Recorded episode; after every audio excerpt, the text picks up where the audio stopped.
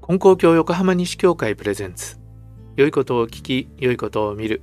月水金とお届けしています。こんにちは山田真嗣です。このポッドキャストでは信仰をもとにした幸せな生き方を提案しています。今日は久しぶりに二代金光様のご理解教えですね、えー、二代金光様の教えを紹介したいと思います、二代金光様まあ初代の金光様というのは金光教の教祖様のことを金光様金光様と言っていたんですね。で金光様は神様と人間の間に、まあ、神棚をね祀っていて参拝する人が来ますよね。でその間にお結界っていう結界という場所を作っおいてでそこはまあ机を置いてあるだけなんですけどもそこに座って神と人間の仲立ちをしたこれをお取り次ぎと言うんですがその教祖様のお取り次ぎを代々本部のご神前で継いで行ってくださっている方たちを金光様とお呼びしてるんですね。で今はそれが教団としては教主教主金光様と言い方をするんですが、え、今の金光様6代目です。で教祖様が亡くなってすぐその後を継がれた教祖様の息子さんが二代金光様というわけですね。でその二代金光様の教えを横浜西教会では毎日、えー、少しずつ読んでいます。それでですね先日読んだ教えを今日は紹介したいと思います。生みの親に不幸をして親不幸という意味です。生みの親に不幸をして天地の親に孝行をして後天地の親より褒美をもらって末で生みの親に孝行をしている子があるという教えなんです。えー、生みの親に親不孝をしてで今度は天地の親これは親神様神様のことですね。天地の親に孝行をして後天地の親より褒美をもらって、えー、末で生みの親に孝行をしている子があるそういう教えです。これたった2行の言葉ですからねなかなか想像力働かさないと見えてこないものがあるんですがこれ誰かの、まあ、ある意味一生のね流れを捉えた言葉だと思うんですね。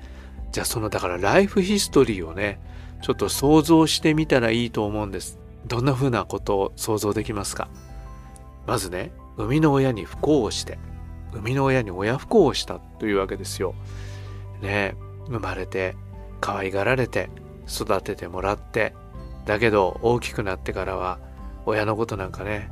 もうほったらかして、えー、もう出てって親に連絡もしないで好き勝手なことをしてでね親はどうしてるだろうかなって心配してまあまあ一般的に言う親不幸ですよね。まあもしかしたらぐれてねなんか悪さしてたのかもわからないですけどまあとにかくそういう親不幸をしていったと。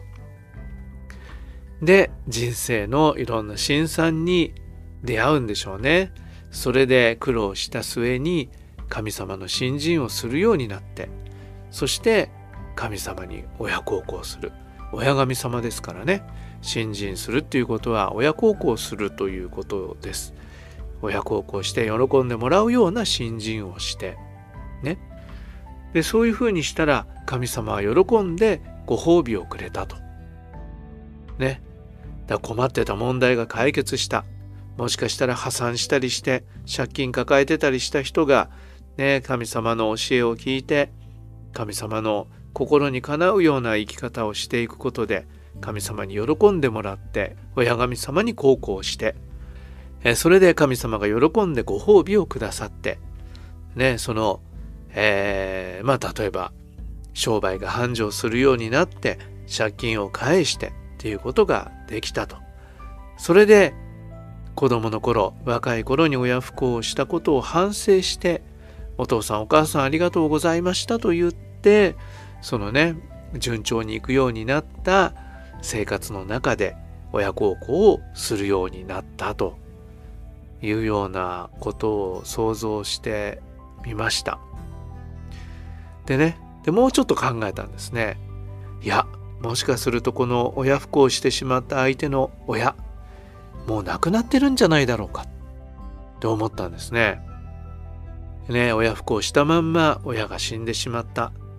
ね後悔してたんですよね。で神様の信心をするようになって神様に喜んでいただく生き方をしてそれで問題が解決する商売が繁盛するあ親に孝行したいけどももう親はいないなって思う。だけど今幸せに生きているということ。神様からご褒美をいただいて幸せになっているということ。実はそれをもう亡くなった両親の御霊様が見て喜んでくれている。親孝行ができた。ね。初めて親孝行ができたということを感じることができた。そういうことかもしれないなと思いました。いずれにしてもね親っていうのは子供が不幸であると不幸なんですよ。ね。だけど子供が幸せになると親も幸せを感じてくださると。だから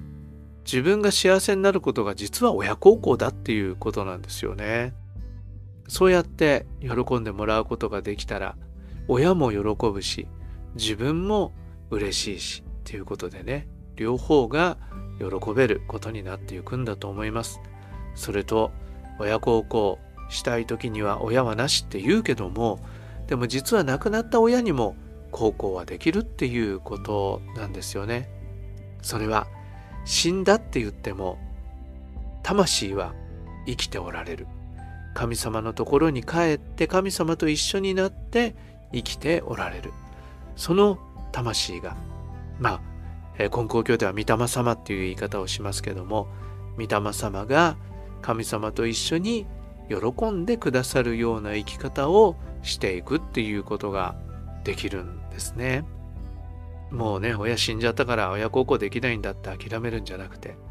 ね、亡くなった後でも喜んでいただけるようにという気持ちになることが大事かなって思っています。これはもうね、あの僕もそう思っています。親がもう二人ともね、亡くなりました。うん。本当にね、あんまりね、親孝行できたとは思えないんですよね。まあ亡くなる前に少し親孝行以前よりは親孝行したかなとは思うけどもでもそれはね足りるってことはないんですけどねでも今僕が幸せに生きているところを見てもらいたい。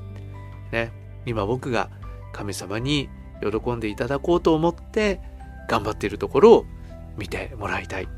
それを見て喜んでくれるんじゃないかなと思っているんですね。はい。